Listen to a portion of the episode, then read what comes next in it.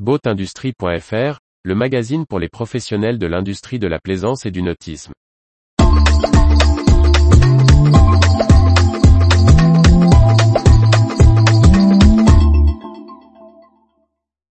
Team Winds, des repreneurs distincts en Atlantique et Méditerranée. Par Briag Merlet. La société de location de bateaux, spécialiste de l'événementiel Team Winds change de main. Loïc Fournier-Foch et son associé cèdent la flotte et l'entreprise à des entités séparées en Méditerranée et en Atlantique.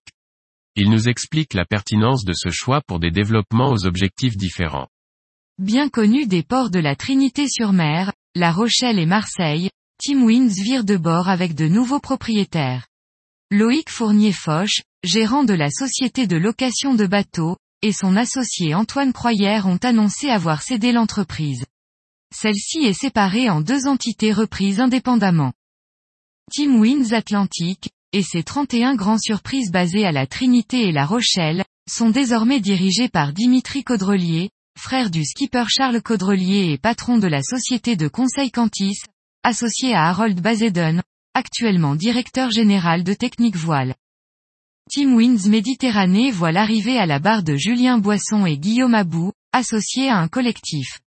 Julien Boisson a créé en 2018 Ishua, un club de voile, nouvelle génération. Le cédant poursuit l'accompagnement pour six mois. Loïc Fournier-Foch estime cette configuration plus optimale qu'une session en bloc. Les deux entités s'étaient portées acquéreuses, motivées à reprendre l'activité sur leur propre région. J'ai toujours géré à distance, passant de Marseille à l'Atlantique et je vois comme c'est difficile dans une petite structure. Cela me semble donc plus adapté comme cela.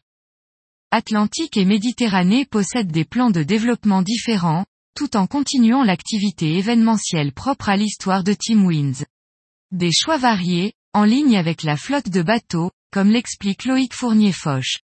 Ce sont deux développements intéressants et différents. À Marseille, il y a une forte volonté de développer des formations diplômantes, mais aussi des formations à la régate pour les plaisanciers. C'est intéressant d'encourager l'accès à la pratique de la voile, mais aussi de former ces nouveaux pratiquants.